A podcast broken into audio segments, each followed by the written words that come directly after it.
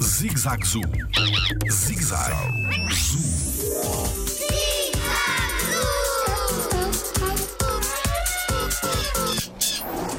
Animais têm cinco sentidos? Olá, o meu nome é Tiago Carrilho e sou biólogo no Jardim Zoológico. Os animais do Jardim Zoológico, a grande maioria, têm os mesmos sentidos do que nós, os mesmos cinco sentidos. Alguns até podem ter até mais um, porque há alguns animais que conseguem detectar o calor, como por exemplo algumas serpentes, podemos até considerar isso como mais um sentido, mas na generalidade têm os cinco sentidos. Podem estar mais ou menos desenvolvidos do que os nossos. Posso dar um exemplo como por exemplo, o, o, rinoceronte uh, é um animal que vê muito mal, portanto, vê pior do que nós, tem uma visão pior do que a nossa, mas tem uma audição muito melhor e por isso é que ele até roda as orelhas.